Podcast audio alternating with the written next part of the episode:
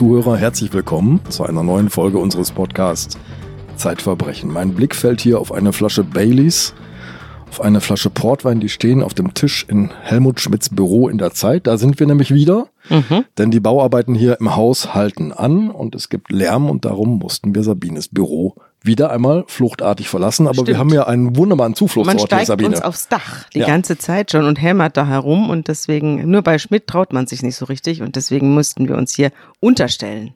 Beschrieben haben wir das Zimmer ja schon ausgiebig und es riecht immer noch ein bisschen nach Rauch. Ja. Tief Luft holen für den nächsten Fall. Allerdings, wir haben nämlich einen Gast. Das ist Daniel Müller. Und zu Daniel Müller muss ich jetzt vielleicht noch ein bisschen was sagen. Ja, das musst du unbedingt. Ja, denn unser Kriminalmagazin erscheint ja dieser Tage. Und äh, Daniel Müller ist der erste Redakteur, den ich von der Zeit abwerben konnte für unser Kriminalmagazin. Also die äh, Na, herzlichen Zeit, Glückwunsch euch beiden. die Zeit ist um einen Kriminalreporter ärmer und das Kriminalmagazin hat jetzt eine Projektmanagerin, nämlich Lisa Brockmeier und einen leitenden Redakteur, das ist der Daniel Müller. Daniel Müller ist äh, Kriminalreporter und hat auch schon viele Gerichtsverfahren begleitet, ist sozusagen in meinen Fußstapfen unterwegs. Und deswegen ist er natürlich ein großer Gewinn für unser Kriminalmagazin, denn wir brauchen ja da Kompetenz, Kompetenz, Kompetenz. Hallo. Hallo. Freut mich sehr, dass ich bei euch sein darf. Sprechen kann er auch. Sprechen kann er auch. Nicht nur schreiben. Und er hat uns den größten Mordfall der bundesrepublikanischen Geschichte mitgebracht. Allerdings, da hat er ganz schön lange dran recherchiert. Mhm. Na, wir beginnen mal, würde ich vorschlagen, mit Nils H geboren in Wilhelmshaven. In eine besondere Familie eigentlich, muss man sagen, oder Daniel? Ja, insbesondere wenn man dann am Ende die Geschichte betrachtet, was, was aus ihm geworden ist. Äh, insofern eine sehr besondere Familie, als sie im Prinzip nur aus Helfenden äh, bestand eigentlich. Sein Vater war Krankenpfleger, seine Großmutter war Krankenschwester, Onkels und Tanten auch Krankenpfleger, seine eigene Schwester Zahnarzthelferin, also eine durch und durch helfende Familie im Grunde genommen. Ja, und der kleine Nils erlebt, wie sein Vater auf der Straße freudig begrüßt wird von ehemaligen Patienten, die sich bei ihm bedanken. Er stellt also fest, das ist ein Beruf, der hat durchaus sowas wie Sozialprestige. Charisma. Absolut beides, glaube ich. Der Vater war sehr, sehr hoch angesehen, nicht nur in Wilhelmshaven als Stadt, sondern auch im Klinikum, weshalb Nils H. sich dann auch als 19-Jähriger nach seinem Schulabschluss dazu entschlossen hat, im selben Krankenhaus wie sein Vater die Ausbildung zu machen und hat dort auch sehr davon profitiert, dass sein Vater so einen guten Stand hatte. Er wurde da sehr gefördert, wurde dann auch im Anschluss an die Ausbildung direkt übernommen und hat da sehr viel Verantwortung bekommen früh. Das ist das St. Willehard Hospital in Wilhelmshaven und da schließt Nils H. 1997 seine dreijährige klassische Ausbildung zum Krankenpfleger ab. Genau. Ähm, er bleibt aber nicht in Wilhelmshaven, sondern er hat jetzt mehrere Stationen. Er wechselt nach Oldenburg. Dort arbeitet er einige Zeit lang, um dann weiter nach Delmenhorst zu ziehen. Und in Delmenhorst, spätestens in Delmenhorst, fällt Nils H. auf. Ja, also, dass es Merkwürdigkeiten, Auffälligkeiten gab, das zieht sich schon durch die Geschichte in Oldenburg und auch die Anfangsjahre oder die ersten zwei Jahre in in Delmenhorst tatsächlich wirklich auffliegen tut er dann im, im Juni 2005 wo er einen schwer lungenkranken Patienten, äh, Herz- und Lungenkrank, der nach zwei Operationen an der äh, an den Maschinen hängt, an den Schläuchen, ähm, mit sehr vielen Medikamenten vollgepumpt wird, um am Leben gehalten zu werden, in dessen ähm, Zimmer er sich dann begibt, um mit einem Medikament, was er häufig verwendet hat, wie sich später herausstellen sollte, namens Kiloritmal. Der Wirkstoff ist Aimalin. Es ist ein Herzantiarrhythmikum, das im Grunde genommen bei Herzrhythmusstörungen verwendet wird, bei einer Überdosierung aber dazu führt, dass das Herz quasi langsam dem Stillstand genähert mhm. wird. Er spritzt also diesem Mann, Dieter M., 40 Milligramm von diesem äh, Medikament macht sich dann aus dem Staub quasi, das war so sein Modus operandi im Grunde genommen, er geht in das Zimmer rein, stellt den Alarm ab, spritzt in den Alarm Win abstellen heißt? Es gibt so ein quasi, wenn, wenn der Blutdruck abfällt oder wenn die Herzfrequenz runtergeht, gibt es einen automatisierten Alarm. Wir reden über Menschen auf Intensivstationen. Ja, wir reden die über Menschen, verkabelt, ganz genau. Da gibt es Überwachungsmonitore, mhm. mhm. sieht man so in klassischen Arztserien, Krankenhausserien, die piepen dann, wenn's, ja. wenn der Herzrhythmus nachlässt, geben Alarm für die Zentrale. Ganz mhm. genau. Und die äh, Pfleger und Ärzte können natürlich durch einen Knopfdruck diesen Alarm für 30 Sekunden aussetzen. Mhm. Das hat er immer wieder getan, das Medikament äh, gespritzt, um sich dann rauszubegeben, um zu warten, bis der Alarm dann anspringt, um dann quasi schnell als erster wieder vor Ort zu sein und den Retter spielen zu können.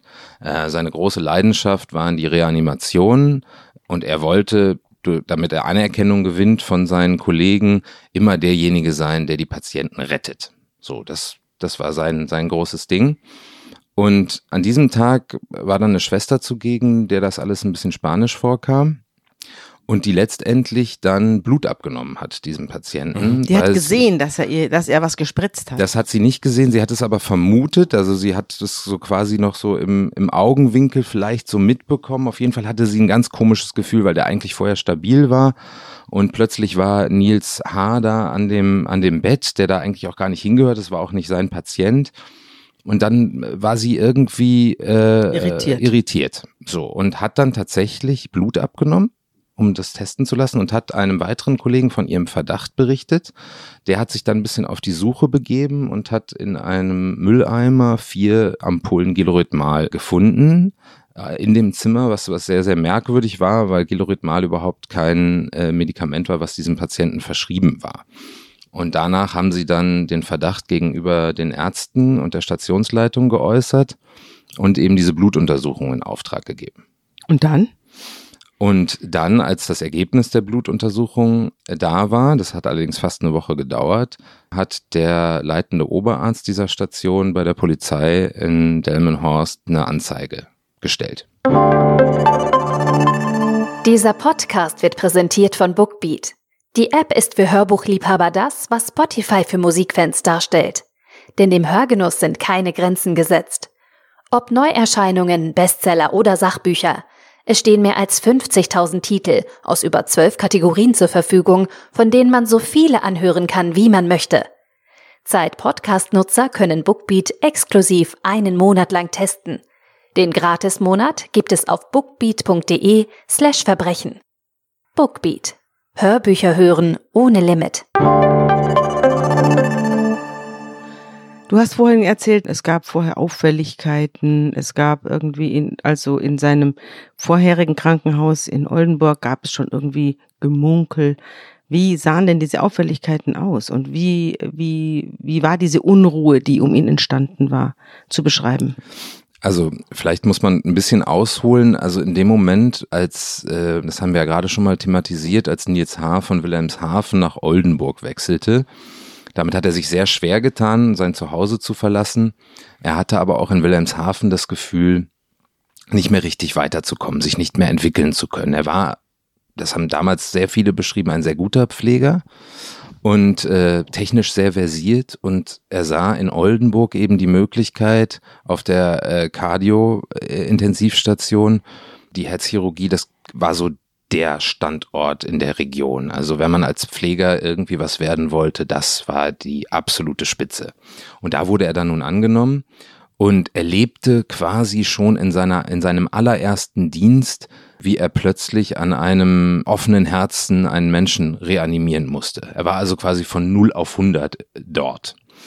Und in diesem Moment sind so zwei Sachen, glaube ich, passiert oder in den ersten Tagen, die sehr intensiv für ihn waren. Das, das ergibt sich aus vielen, vielen Vernehmungen, zu denen er sich später dann äh, eingelassen hat, dass er auf der einen Seite wahnsinnig fasziniert war von dieser Technik, von dieser ja, von dieser Rohheit auch irgendwie dieses Berufs, von, von, von dem. Das, hast Thrill. du das schon mal gesehen, wie ein Mensch animiert wird, ein reanimiert wird? Also live habe ich das nie gesehen, nee ich habe es auch noch nie gesehen, aber ich kenne, ich habe viele Freunde, die Ärzte sind, die sagen, das sieht furchtbar aus. Wenn da mit diesem Strom, mit diesen beiden Strombügeleisen auf dem Brustkorb gedrückt wird und dann springt der klinisch Tote in die, in die Luft, den haut's richtig hoch. Das muss ein furchtbarer Eindruck sein und wirklich ein massiv gewalttätiger Eindruck. Bei Reanimation brechen ja auch oft Rippen. Also die Leute kommen da ganz schön äh, lediert wieder raus aus, aus diesem aber eben oft auch überlebend dann. Ja, und genauso in diesem Zwiespalt zwischen dieser, diesem fürchterlichen Eindruck, also er hat es mal beschrieben, bei einem Patienten, wie dann plötzlich das ganze äh, Zimmer voller Blut war und sie am Ende dann als der Patient rausgeschoben war, das nicht überlebt hatte, das Blut von den Wänden wischen mussten und so. Das sind natürlich so alles so Erlebnisse.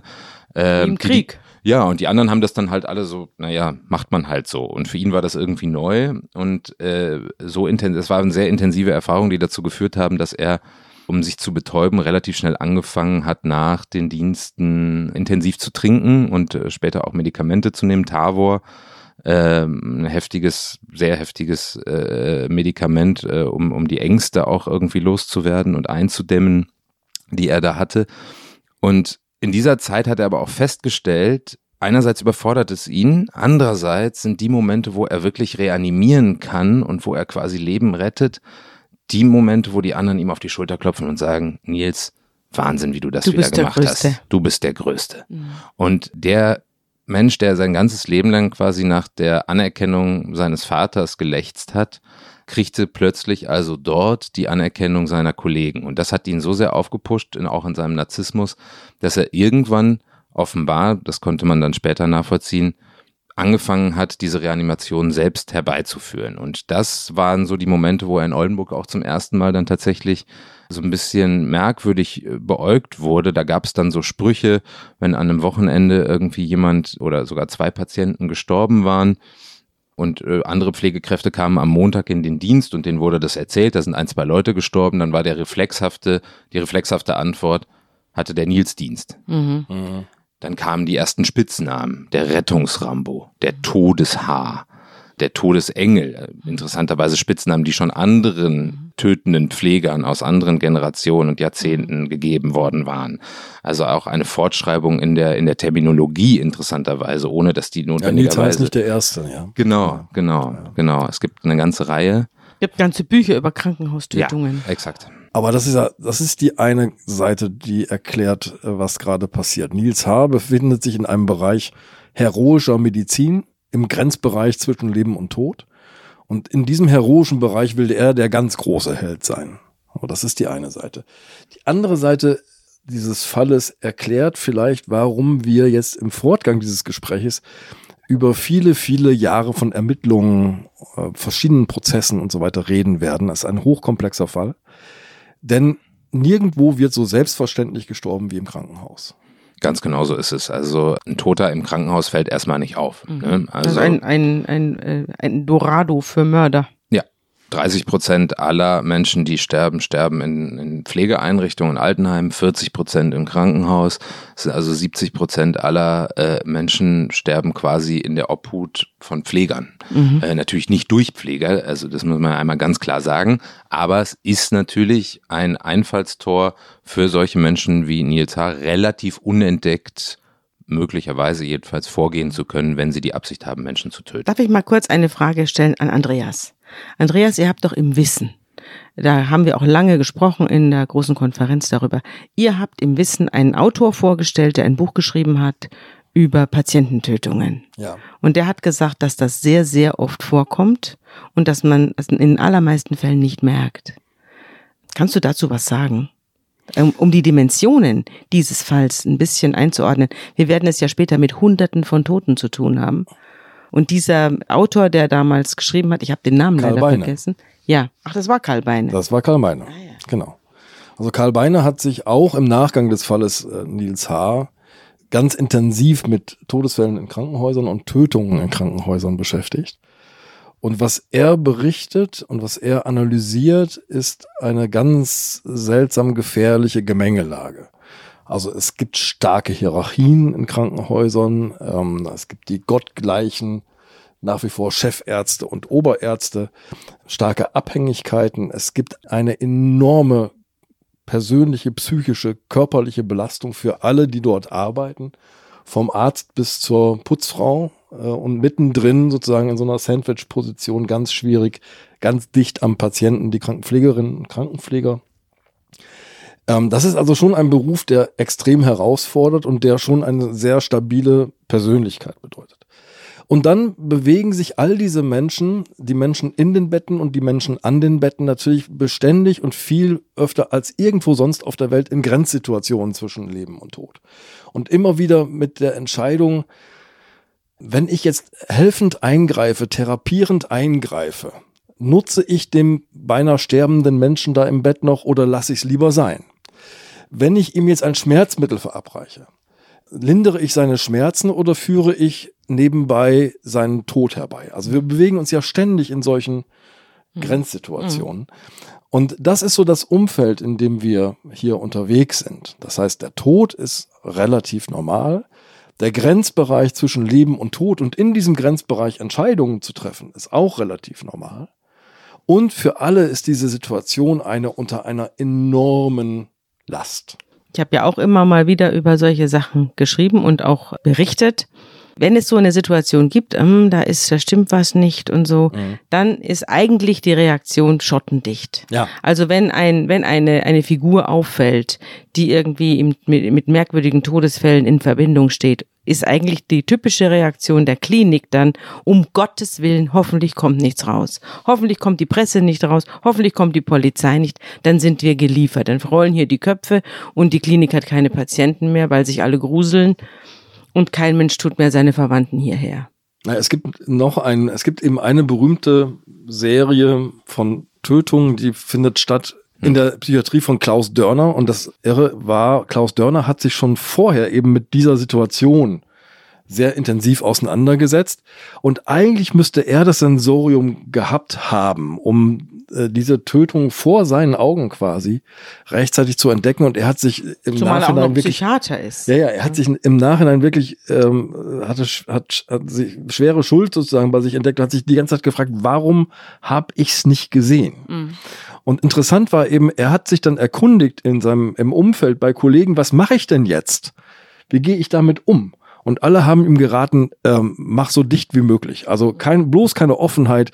Ähm, bloß der, keine Bekenntnisse. Bloß keine Bekenntnisse. Der Ruf der Klinik ist dann gleich ruiniert und dann geht's ökonomisch den Bach runter und also wird mhm. zugemacht. Gut. Und das ist natürlich genau der Punkt, also den du jetzt zuletzt angesprochen hast. Ökonomisch geht es den Bach runter. Es ist immer die Angst, dass man Patienten verliert, dass man Betten verliert, dass man Operationen ja. verliert und letztlich äh, finanziell nicht mehr überleben kann. Und deswegen haben die das damals dem Dörner geraten. Das ist auch das, was Beine, der auch schon vor Nils H. ein Standardwerk zu dem Thema geschrieben hat. Der beschäftigt sich da auch schon weit, weit länger als mit dem Fall Nils H. damit, mit Patiententötung im Krankenhaus.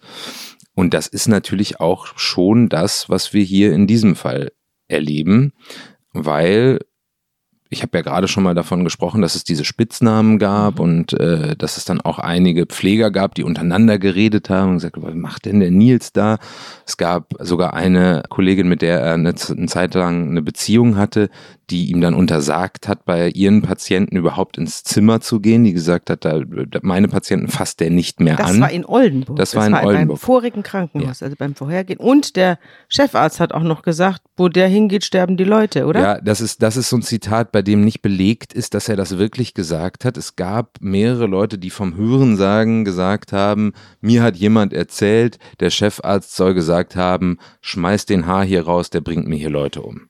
Äh, bei den Ermittlungen, die es aktuell ja gab und äh, wo es aktuell auch ein, ein Verfahren äh, läuft gegen fünf ehemalige Verantwortliche des Klinikums Oldenburg, gegen namentlich oder nicht namentlich, sondern von den Funktionen her benannt, gegen den ehemaligen Klinikleiter, gegen zwei Chefärzte. Der eine äh, ist immer noch dort, allerdings aktuell freigestellt gegen den äh, Pflegedienstleiter und gegen die Pflegedirektorin wurde ermittelt wegen Totschlags durch Unterlassen und die Staatsanwaltschaft hat auch angeklagt in teilweise drei, teilweise 60, teilweise 63 Fällen Tötens durch Unterlassen. Das hat allerdings inzwischen ähm, die Kammer in Oldenburg, die das bewerten muss, diese Anklage, so ein bisschen, bisschen reduziert und hat gesagt, dass es kommt wahrscheinlich aus ihrer Sicht nicht in Betracht, das Töten durch Unterlassen, sondern höchstens Beihilfe und denjenigen seien auch nur aufgrund der Garantenstellung die Fälle in Oldenburg anzulasten, nicht die Folgefälle, die dann in Delmenhorst passiert sind, die hier auch angeklagt wurden von der Staatsanwaltschaft, weil man gesagt hat, quasi Klar. zwischen den Zeilen, mhm. man hat den weggelobt mhm. mit einem guten Zeugnis. Mhm soll der halt bloß hier bei uns kein Unheil mehr anrichten, wo er dann hingeht, ist uns ja auch wurscht. Mhm. Das ist quasi so ein bisschen die banale Zusammenfassung der, der Anklageschrift gegen diese äh, fünf ehemaligen Klinikvorgesetzten. lass uns das ruhig nochmal genauer erzählen. Also, wir haben begonnen mit diesem 22. Juni 2005, Delmenhorst. Ja. Das ist der Tag, an dem Nils Haar auf frischer Tat ertappt wird. So. Wir gehen jetzt mal zurück nach Oldenburg. Aus Wilhelmshaven ist Nils Haar ja nach Oldenburg gewechselt an das Klinikum Oldenburg, das war 1999 und dann auf die Station 211. Und du hast ja schon erzählt, Nils Haas Motiv ist zunächst mal gar nicht zu töten, sondern Nils Haas Motiv ist, wiederbeleben zu können und als Held dazustehen. Dummerweise sterben dabei Menschen, wenn man das ganz knapp und fast zynisch zusammenfasst. Jetzt blicken wir zurück nach Oldenburg und da fällt Nils H. auch schon relativ rasch auf. Es gibt nämlich eine auffällige Häufung von Sterbefällen in Oldenburg von dem Moment an, als Nils H. seinen Dienst dort antritt. Und am Klinikum Oldenburg passiert jetzt Folgendes. Zwei Jahre nachdem Nils Hader seinen Dienst angetreten ist, wird er versetzt von Station 211 in die Anästhesie und zwar auf Druck des Chefarztes, dem das alles irgendwie nicht so richtig geheuer ist. Und noch ein Jahr später, im September 2002, wird H. so allmählich zur Kündigung gedrängt. Und am 10. Oktober 2002 wird ihm ein wunderbares Zeugnis ausgestellt. Da drin steht, Nils Haar sei umsichtig, gewissenhaft, selbstständig, er handle überlegt und sachlich und habe seine Aufgaben immer zur vollsten Zufriedenheit erfüllt. Und da fängt das große Kopfschütteln an. Ja, das ist, das ist natürlich, wenn man dieses Zeugnis heute liest, da ist zynisch ja gar kein Wort mehr für. Also es ist derartig äh, grauenvoll, das zu lesen, wenn man weiß, dass er äh, bis zu diesem Punkt, äh, Zeitpunkt 31 Menschen in diesem Klinikum getötet hat. Und das sind nur die bewiesenen Fälle. Das ist, das ist unbegreiflich. Das ist wirklich unbegreiflich.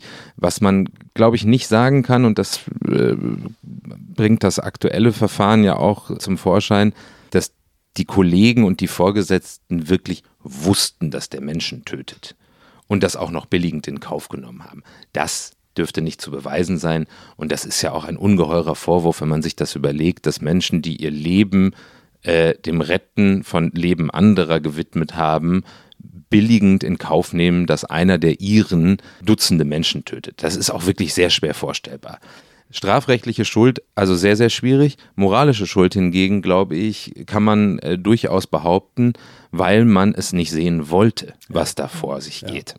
Dass es Verdachtsmomente gab, zeigt allein schon, dass der damalige Chefarzt der Herzchirurgie, ähm, also Nils Heiß nicht sofort aufgefallen, der hat ja auch das erste Jahr, wo er da war, nicht getötet. Also der erste Todesfall ist Else S. dann im Februar 2000, da ist er schon fast ein Jahr in der Klinik.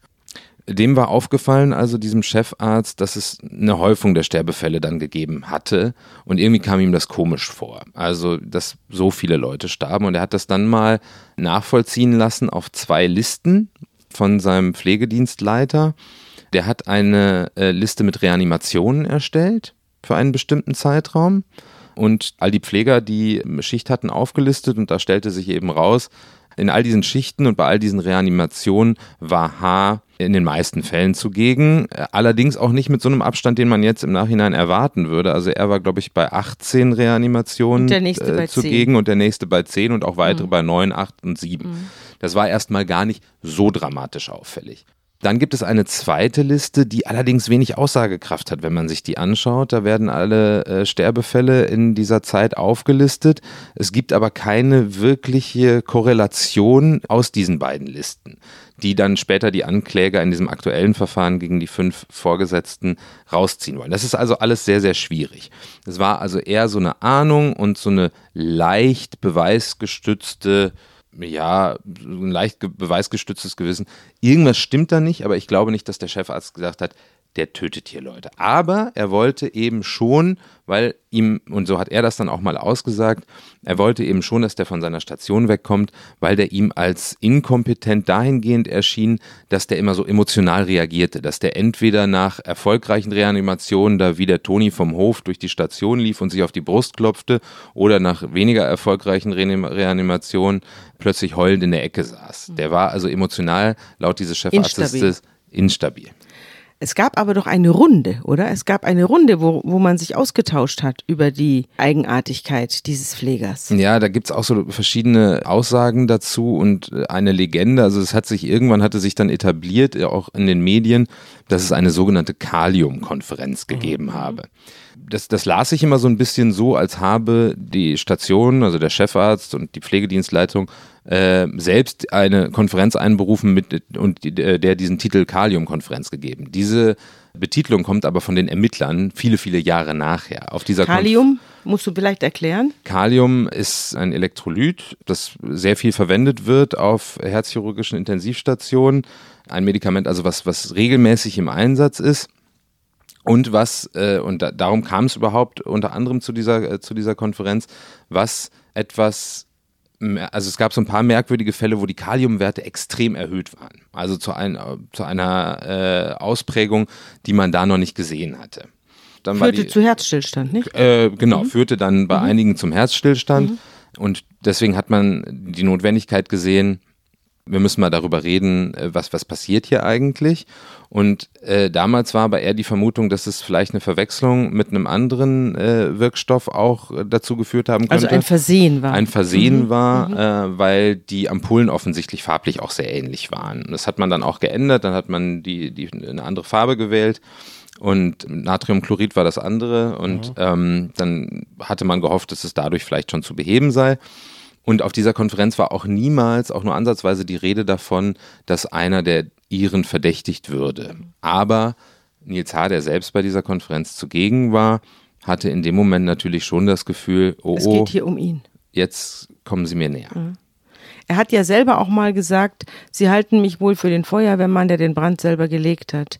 Und genau das gibt es ja bei Feuerwehrleuten. Es gibt ja unter den Feuerwehrleuten erheblich signifikant viele Brandstifter, die genau diese äh, diesem, diesem Gesetzmäßigkeit, dieser Gesetzmäßigkeit folgen, dass sie Feuer legen und dann als Erste am Brandort sind und schon mal die ersten Personen retten. In Kauf nehmend, dass ein paar auch verbrennen. Diese Parallele ist wahnsinnig interessant. Insbesondere auch deshalb, weil Nils H. als Kind unbedingt Feuerwehrmann werden wollte. Ja, ja. Ich glaube, das ist so ein Punkt, an dem wir jetzt einmal die Dimension ganz groß ziehen. Ähm, liebe Zuhörerinnen, liebe Zuhörer, Sie merken schon, wir haben hier viele Spielorte. Es gibt die unterschiedlichsten Fälle von Verdachtsfällen, Sterbefällen, nachgewiesenen und nicht nachgewiesenen Tötungen.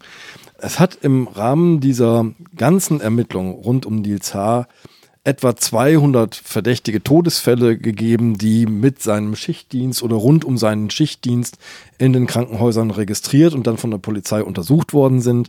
Es sind insgesamt 134 Leichen auf 57 Friedhöfen exhumiert worden und untersucht worden also die Überreste, die es noch gegeben hat, zum Teil sehr schwierig, sozusagen in den Überresten überhaupt noch den Wirkstoff nachzuweisen, mit dem Nils H. tötete.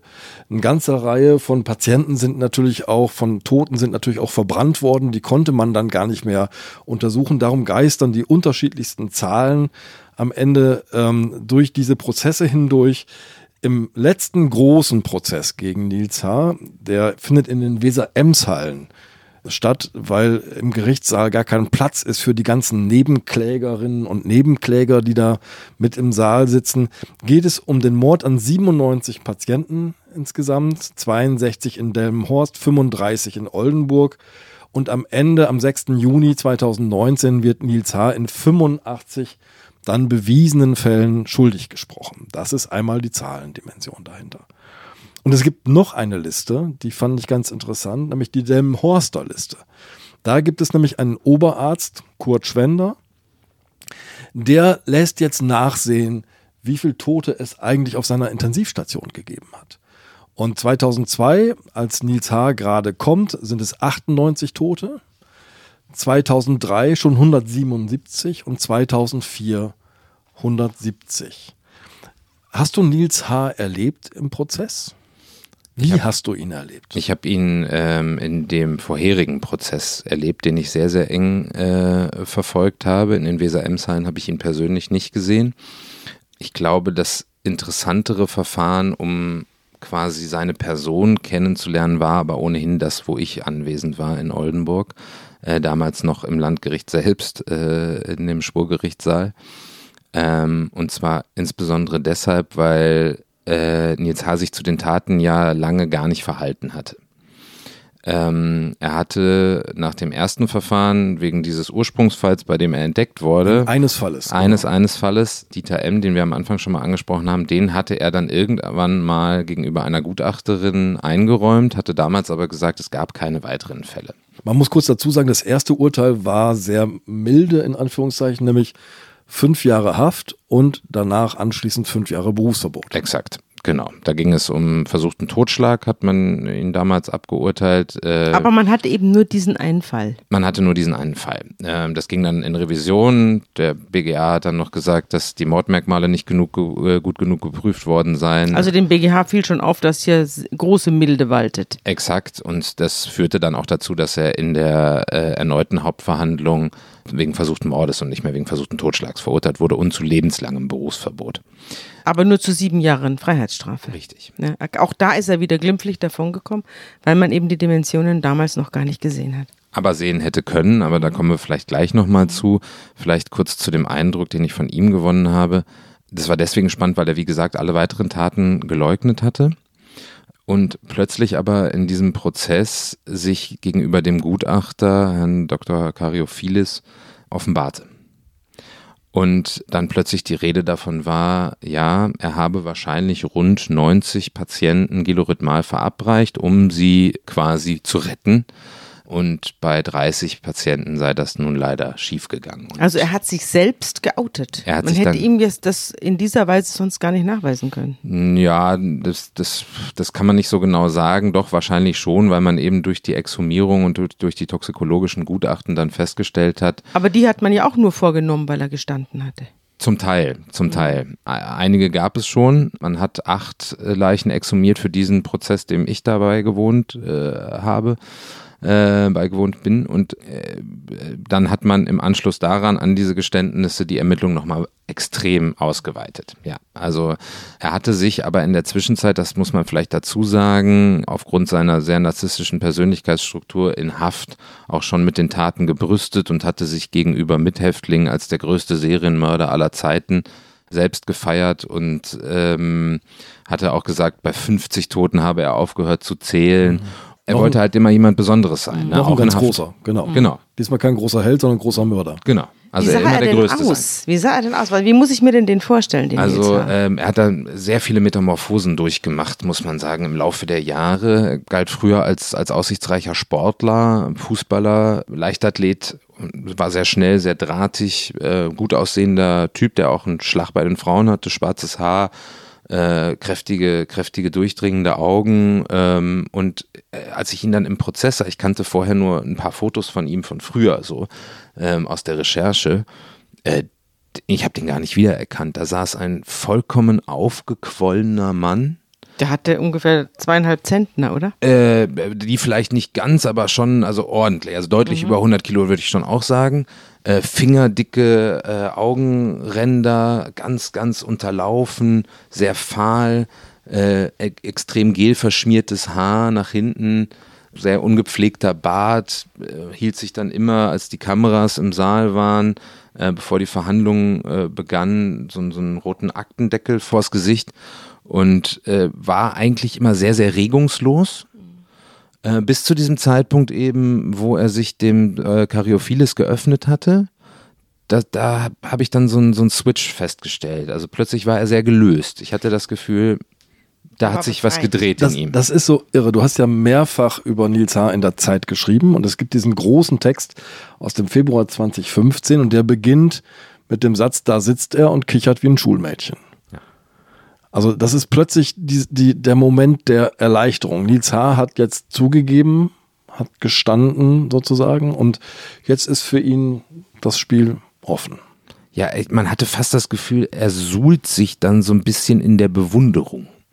So, also jetzt plötzlich, also es war nicht so, dass er den Aktendeckel weggenommen hat dann, also das, das wäre natürlich das, das klarste Zeichen gewesen, aber man hatte schon das Gefühl, er fing an zu interagieren, er fing an zu lachen, sich mit seiner Verteidigerin äh, viel mehr auszutauschen, er schaute schon auch mal ins Publikum. Er muss ja auch ab da gewusst haben, dass er aus dem Gefängnis nicht mehr rauskommt. Ja. Und da war er sozusagen einer, der nichts zu verlieren hat. Ja, davon ich Schlimmer konnte es ja nicht mehr werden. Aber ich glaube, das ist jetzt der Moment, wo wir einmal wirklich drastisch die Perspektive wechseln Ja, sollten. das stimmt. Lass uns einmal zu Katrin L. gehen. Katrin L. muss ihre Mutter Brigitte Arndt in die Klinik bringen. 2003 ist das, am 28. März. Wegen einer Lungenkrankheit. Und in dieser Klinik stirbt Brigitte Arndt. Katrin L. bekommt mit, es gibt einen Prozess gegen Nils H. und denkt, das ist doch der Pfleger, mit dem ich in dieser Nacht telefoniert habe. So ungefähr kann man es äh, kurz zusammenfassen, genau. Also Und sie hatte schon ein eigenartiges Gefühl damals, nicht? sie hatte ein sehr eigenartiges Gefühl damals, ähm, insbesondere weil sie, als sie aus dem Krankenhaus ging, ihre Mutter eigentlich, die übrigens selbst Krankenpflegerin war, äh, auf, auf einem guten Weg war. Die war eigentlich. Die Mutter war noch gar nicht, die war noch gar nicht alt, die Nee. war gerade 60. Genau, die war auch stabil wieder, war auf einem guten Weg. Eigentlich alle waren guter Dinge, dass sie bald wieder rauskommen würde. Die war zwar sehr krank auch, aber äh, definitiv lebensfähig und auf einem guten Weg. Und äh, irgendwie hatte sie ein schlechtes Gefühl, ob trotzdem am Abend, äh, ein paar Stunden nachdem sie ihre Mutter äh, verlassen hatte, und rief dann nochmal im Krankenhaus an und fragte, ist alles in Ordnung? Und die Stimme eines Pflegers sagte, im Moment schon. Und drei Stunden später war sie tot. Und sie ist sehr überzeugt heute. Wir haben jetzt ist auch schon eine Weile her, dass wir gesprochen haben, aber damals in dem Gespräch hat sie mir gesagt, sie ist heute absolut sicher, das war Nils H. Und- es wurde doch auch festgestellt, dass er es war. Äh, nee, Er aber auch die Stimme. Ne? Ah, ja. Also das konnte nicht mehr nachvollzogen werden. Aber dass er die Tat begangen hat, ist, äh, ist äh, nachvollzogen worden. Dafür ist er später verurteilt worden. Und sie hat dann, dieser, äh, dieses ganze Verfahren hat sich ja fürchterlich in die Länge gezogen. Und bei dieser erneuten Hauptverhandlung, von der ich schon gesprochen habe, hat sie dann in der Zeitung von diesem Prozess gelesen. Und hat sich dann bei der Polizei gemeldet und gesagt, ich glaube, der hat auch meine Mutter umgebracht. Und was ist dann passiert? Nix. Also die haben angefangen zu ermitteln, die haben dann mal geschaut, ja, kann da jetzt wirklich was dran sein, aber es war sehr halbherzig, muss man sagen. Also da ist nicht so irre viel passiert. Die haben ähm, die Ermittlungen sehr, sehr schleifen lassen. Es hat ewig gedauert. Ich Du glaube, redest jetzt von der Staatsanwaltschaft Oldenburg. von der Staatsanwaltschaft Oldenburg und natürlich auch von der zuständigen Polizei. Und letztlich hat es zwei Jahre gedauert, bis Katrin L. selbst überhaupt als Zeugin vernommen wurde. Nach Aber dieser das Anzeige. hat auch eingesetzt, nachdem sie die Presse mobilisiert hatte, oder? Äh, sie hatte dann eine ähm, sehr, sehr aktive, äh, sehr gute Anwältin, die da viel Wind gemacht hat, ähm, viel Lobbyarbeit für die Opfer betrieben hat und die beiden sind quasi gemeinsam an die örtliche Presse gegangen und äh, haben via der örtlichen Presse quasi die Staatsanwaltschaft und die Polizei zum Jagen getragen. Also es gab einen kleinen Verdacht, sozusagen in Anführungszeichen, wenn man jetzt die Dimensionen des Falles berücksichtigt, einen kleinen Verdacht in, in Delmenhorst. Daraufhin wurde er festgenommen und wegen weniger Fälle vor Gericht gestellt. Das sah alles noch nach, äh, nach versuchtem Totschlag aus oder noch nach versuchtem Mord. Also er wäre mit einer Zeitstrafe davongekommen. Und dann kam Frau L.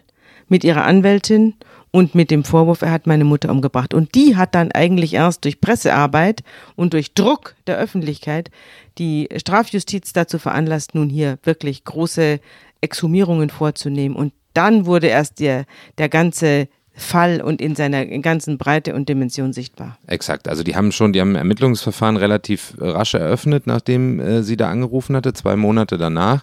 Und es gab dann auch die Exhumierung der Leiche im Dezember 2008 und auch ein toxikologisches Gutachten, das allerdings dann auch erst im August 2009 erstellt wurde. Also da sind wir schon äh, Sechs Jahre nach dem Tod der Frau. äh, und ein Jahr nach der Anzeige quasi. Und da hatte man festgestellt, der Leichnam der Verstorbenen wies eindeutig Spuren von Eimalin, also dem Wirkstoff des Medikaments Gilorhythmal, auf. Und dazu muss man vielleicht wissen, dass dieses Medikament kann man überhaupt nachträglich in einem Leichnam nur nachweisen, wenn der oder die äh, Betroffene innerhalb von 24 Stunden nach Gabe dieses Medikaments verstorben ist. Weil sonst der, der körperliche, der normale Stoffwechsel das abbaut. Ja, dann ist es weg. Ja. Eine Frage noch zu dieser Frau L. Die Frau L hat damals ihre Mutter begraben und ist nach dem Tod ihrer Mutter, die war damals 25 Jahre alt oder Ende 20, als ihre Mutter mit 60 Jahren verstorben ist, Und danach hat sie eigentlich aufgrund dieses eigenartigen Todes keinen Fuß mehr gefasst. Das fand ich wirklich bemerkenswert in deinem Stück. Erzähl doch mal, was mit Frau L geschah. Ja, es ist leider sehr, sehr tragisch, muss man wirklich sagen. Und ähm, tatsächlich etwas, was man häufig bei Opfern und Hinterbliebenen äh, feststellt, die davon ausgehen, dass der Tod ihrer Angehörigen nicht natürlich eingetreten ist, aber denen nicht geglaubt wird. Mhm. Dann sieht man sehr häufig, die klammern sich so daran, dass sie das irgendwie aufklären wollen und sie haben, sehen aber keine Chance und nach und nach werden im nächsten Umfeld die Leute wenden sich ab, sagen jetzt lass mal gut sein, du übertreibst. Ähm, und das ist auch bei ihr alles passiert, du bis kommst sie dann. Nicht drüber weg. Genau, du kommst nicht mhm. drüber weg, quasi es ist eine Trauerstörung, lass mhm. dich behandeln. Mhm. Und bei ihr hat das dann zu einem Nervenzusammenbruch geführt. Die ist, äh, war, war kaum arbeitsfähig, ähm, hat von 250 Euro im Monat gelebt am Ende des Tages. Sie war auch in der Psychiatrie. Äh, war in der Psychiatrie, also es war ganz, ganz fürchterlich. Das ging über zweieinhalb, drei Jahre. Und dann hat sie langsam angefangen, sich zu erholen, bis dann plötzlich diese äh, Berichterstattung über den, den Prozess gegen Nils H. aufkam und das alles wieder hochgeholt Unglaublich, hat. Unglaublich, wie das in jemandem arbeitet, dass ja. er dann so zerstört wird dadurch. Und es gab so einen Satz von irgendeinem ermittelnden Beamten, ich weiß nicht, Polizei oder Staatsanwaltschaft, der sagte, was wollen Sie eigentlich? Der Mann ist doch schon verhaftet und verurteilt. Ja, das ist auch ja. ganz häufig. Das, also jetzt ist das nicht mehr so äh, in, in unseren modernen Zeiten, aber ich habe das schon häufiger erlebt, dass man gesagt hat, ach, der ist jetzt, da sitzt schon jemand lebenslang, warum noch die anderen 13, 14, 20 Leichen ausgraben? Es kostet alles ein Wahnsinnsgeld und mehr als lebenslang kann man ihm doch nicht geben. Dass es dann auch um Verwandte geht und um Hinterbliebene, das war dann der Strafjustiz bis vor kurzer Zeit relativ wurscht die Opferperspektive insgesamt, muss man sagen. Ne? Wir haben ja auch ein klar täterbezogenes Strafrecht, in dem Opfer sehr, sehr wenig Rechte haben und auch deren Rolle oft vernachlässigt wird. Äh, wie du aber schon richtig sagst, ändert sich das gerade zum Glück ein bisschen. Ich glaube, an dem Punkt muss man noch einmal wirklich die Chronologie der Gerichtsprozesse und Urteile noch mal einmal aufblättern, denn ich habe mich da wirklich lange durchgraben müssen, um es zu verstehen. Also es gibt den entdeckten Fall 2005. Das Landgericht Oldenburg kommt zu einem Urteil im Dezember 2006. Das ist dieses erste Urteil, fünf Jahre Haft, fünf Jahre Berufsverbot. Das BGH hebt das Urteil auf. Landgericht Oldenburg Juni 2008, siebeneinhalb Jahre Haft, lebenslanges Berufsverbot. Erst sieben Jahre später, am 28. Februar 2015, dann sind viele weitere Fälle entdeckt, durch Frau L. wird Nils H. wirklich zu lebenslanger Haft äh, verurteilt. Aber die Sonderkommission Cardio, von der du schon gesprochen hast, arbeitet immer weiter und ich hatte ja die ganze Zahl der Exhumierungen schon genannt. Und dann kommt es eben am 30. Oktober 2018 zu diesem großen Prozess mit vielen, vielen Beteiligten. Eine lange, lange Ermittlungs- und Justizgeschichte am Ende. Liebe Hörerinnen und Hörer, das Buch zum Verbrechen-Podcast ist da. Erfahren Sie alles über die Hintergründe der zehn spektakulärsten Fälle von Sabine Rückert und Andreas Sendker. Mit exklusivem Bild und Zusatzmaterial aus den Gerichtsakten und Nachberichten, wie es weiterging. Das ideale Geschenk für alle Verbrechen-Fans. Jetzt bestellen unter www.zeit.de slash Verbrechen-Buch. Ich möchte noch mal einmal den Blick zurück ins Krankenhaus werfen, ins Krankenhaus an sich.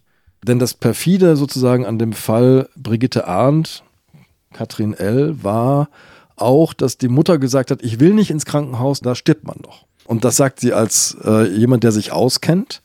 Und wenn ich über diesen Fall lese und wenn ich jetzt mit euch darüber rede, könnte man ja schon Angst bekommen. Die Frage, die ich, die mir durch den Kopf geht, ist, was hat man eigentlich aus diesem Fall gelernt für das Krankenhauswesen?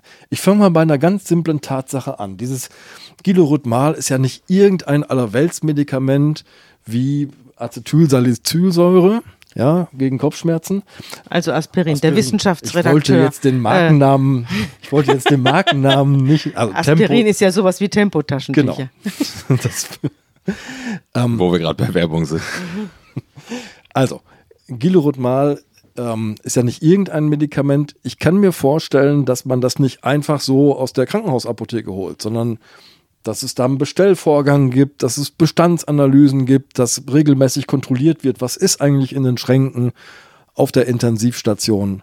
Wie konnte das überhaupt passieren, dass äh, Nils H. dieses Medikament so frei verfügbar hatte? Ja, das ist äh, tatsächlich ein einziger Skandal und ich glaube, wenn man an die Frage ansetzt, was haben die Krankenhäuser daraus gelernt, dann äh, würde ich behaupten, und das ist auch das, was ich höre, wenn ich mit, mit Experten spreche, dass sie genau solche Bestellvorgänge extrem überwachen und äh, viel strenger reguliert haben inzwischen.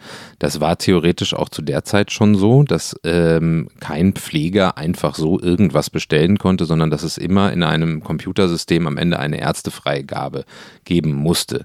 Nur war es so, dass damals in Delmenhorst auf der Station es ein Passwort gab praktisch, was alle kannten und am Anfang war es noch so und, und das dazu führte, dass quasi man praktisch sich selbst die Medikamente bestellen konnte. Äh, nun war es bei Mal, wie du schon richtig gesagt hast, so kein, kein Allerweltsmedikament, dass es äh, anfangs noch unter den sogenannten Sonderbestellungen äh, lief und äh, Sonderanforderungen und man tatsächlich also dafür nochmal eine gesonderte Freigabe äh, brauchte. Da äh, konnte man allerdings damals auch schon relativ einfach das umgehen in diesem Computersystem offenbar.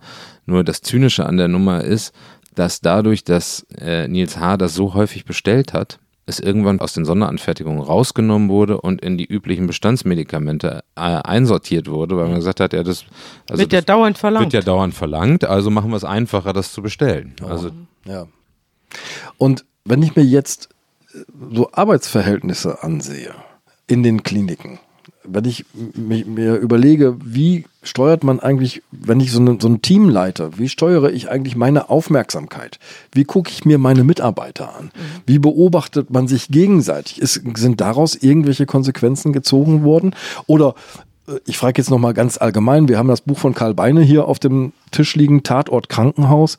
Gibt es denn Forderungen von Experten, die sich mit diesem Phänomen Tötung im Krankenhaus beschäftigt haben? Was fordern die? Also das Problem ist natürlich tatsächlich, dass es so viele Einzelfälle gibt und auch in den letzten Jahrzehnten gegeben hat, weltweit, also äh, weit über 30.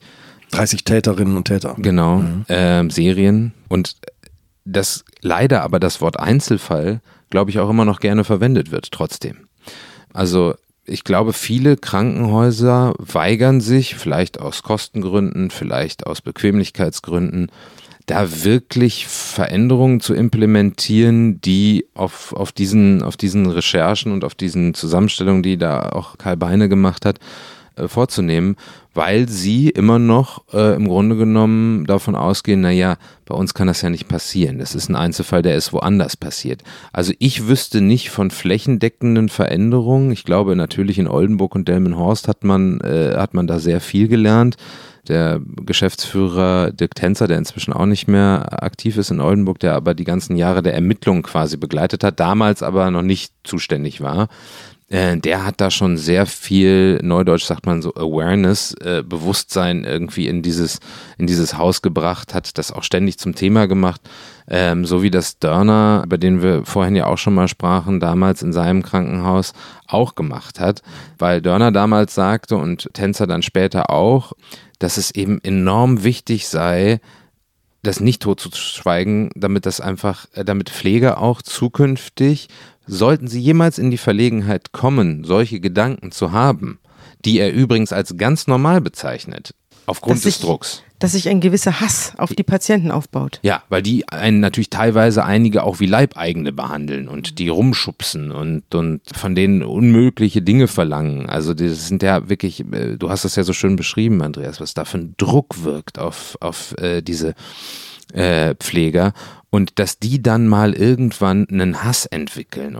Das, das sei ganz normal, weil dieser Pflegeberuf an sich schon eine komplette Überforderung sei sich so komplett in den Dienst der anderen zu stellen. Das ist halt sehr, sehr schwierig, die Selbsthygiene dabei Ja, man muss halt die Supervision dann auch stärken, nicht? Dass diese Leute jemanden haben, zu dem sie hingehen können und sagen können, ich habe jetzt so einen Hass auf Patient A, äh, ich muss da, glaube ich, mal ein bisschen Abstand haben. Aber das gibt es praktisch in Krankenhäusern nicht. Aus Kostengründen. Wir haben ja, äh, Sabines klassisches Thema sind ja unentdeckte Tötungsdelikte und wir haben ja gerade schon darüber gesprochen, ganz am Anfang des Gesprächs auch, dass das Krankenhaus ein Ort ist, in dem das Sterben normal ist. Eine Konsequenz könnte doch auch sein, dass die Krankenhäuser rätselhafte Todesfälle auf ihren Intensivstationen selbst untersuchen. Also regelmäßig zum Beispiel obduzieren. Blutproben nehmen, ähm, eine Analyse durchführen etc. Findet das statt? Also meines Wissens nach in Einzelfällen, aber nicht, nicht geregelt. Also dafür gibt es auch in Deutschland im Gegensatz zu Österreich keine verbindlichen rechtlichen Regeln. Also die Rechtsmediziner sind zum Beispiel in den großen Universitätskliniken nicht besonders gern gesehen, weil die natürlich genau diese Leute unter un unklaren Umständen irgendwie verstorben auf den Tisch kriegen und sich dann mit ihren Kollegen anlegen müssen. Deswegen ist die Rechtsmedizin auch immer so ein bisschen isoliert in den großen Universitätskliniken. Also das ist kein freundliches Hin und Her. Das Urteil, das letzte Urteil gegen Nils H. ist, glaube ich, noch gar nicht rechtskräftig, oder? Nee, nee. Da geht es noch um einzelne Kleinigkeiten in der Revision. Also Kleinigkeiten klingt in, in diesen Ausmaßen natürlich fürchterlich, aber da gibt es noch, gibt's noch einige Unklarheiten. In einigen Fällen wurde er, wurde er freigesprochen, äh, weil man den letzten äh, Nachweis nicht erbringen konnte. Also man, man hört jedenfalls, dass es bald in Rechtskraft erwachsen soll. Ob das dann wirklich so ist, werden wir sehen. So, jetzt schaue ich euch beiden an. Die Rechtsexpertin, langjährige Gerichtsreporterin, unseren aktuellen Gerichtsreporter, der diesen Fall sehr intensiv begleitet hat. Nils H., dieser Fall hat in Deutschland jede Menge Aufmerksamkeit ähm, erzielt. Glaubt ihr, dadurch hat sich was geändert? Glaubt ihr, der nächste Nils H. wird schneller entdeckt? Ich glaube, dass sich der Fall im Moment, wenn er virulent ist und auch jetzt durch diesen Podcast, der wir werden ja auch viel gehört von Sozialarbeitern und von Menschen, die sowieso sozial tätig sind, auch von Psychologen, auch von vielen Angehörigen in Kliniken. Ich kriege ja dauernd Post, deswegen weiß ich ungefähr, wo man uns hört. Ich glaube, dass der Fall, wenn er virulent ist und wenn äh, darüber berichtet wird und wenn wir diesen Podcast machen und so weiter, immer dann sind die Ohren gespitzt und wenn dann Zeit wieder den Bach hinuntergegangen ist und die Republik äh, eingeschlafen ist, dann glaube ich, nehmen wieder alte Formen ihren Lauf.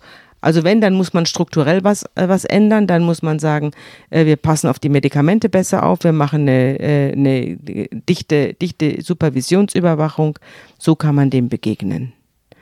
Aber man muss es wollen und man muss die Struktur ändern. Also mit dem einzelnen Pass mal auf auf Herrn Müller oder so ist es nicht getan ich würde Entschuldigung, pass mal auf, auf Herrn Meier oder Schulze ist es nicht getan. ja, es äh, passiert mir nicht zum ersten Mal mit diesem Namen. Also ich, ich, ich würde mich da anschließen, äh, dieser Meinung. Ich glaube auch, dass diese Einzelfälle nicht gänzlich zu verhindern sein werden. Jetzt habe ich den Terminus Einzelfall auch schon verwendet. Äh, da sieht man mal, was diese Beschäftigung mit einem, mit diesem Thema mit einem macht. Dass diese Fälle gänzlich zu verhindern sein werden, glaube ich nicht, aber ich glaube, man kann und muss Strukturen schaffen und verbessern, ähm, die es Pflegern, die vielleicht in Grenzsituationen geraten und das selbst auch erkennen, ermöglichen, da wieder herauszufinden mit, mit Hilfe von eben Supervisoren. Liebe Sabine, lieber Daniel, vielen Dank. Ich rieche den Rauch schon gar nicht mehr hier. Doch, ich rieche ihn noch. Ja? Ja, ja, er hängt in den Büchern, in den vielen Büchern, die hier stehen über China und transatlantisches Hin und Her. Und da haben wir unsere Kriminalsachen ausgebreitet. Tschüss, Daniel, danke, dass du da warst. Vielen Dank, dass ich da sein durfte.